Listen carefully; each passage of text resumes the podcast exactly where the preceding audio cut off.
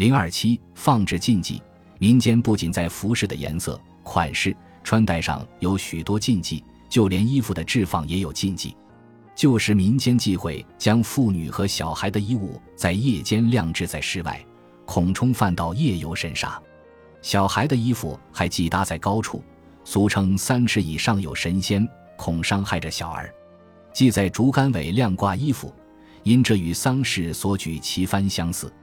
放衣服时系男衣放在女衣下，恐坏男人福气。结婚时系新娘鞋子放在男鞋之上，恐日后女压男。台湾新娘举行婚礼时所穿的新衣系有口袋。老式新娘上花轿时所穿的衣服上下连一个衣袋也头有，为啥？以免将娘家的财气及福分带走。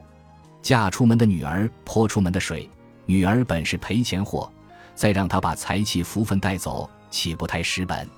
因此想了绝招，没口袋，当然也就带不走财与福。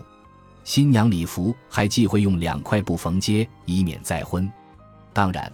随着时代的发展，人们对服饰审美的要求基本上排斥了原有的吉凶祸害观念。不管是从颜色上，或者是从款式上看，旧时的禁忌已被如今的时髦冲刷的荡然无存。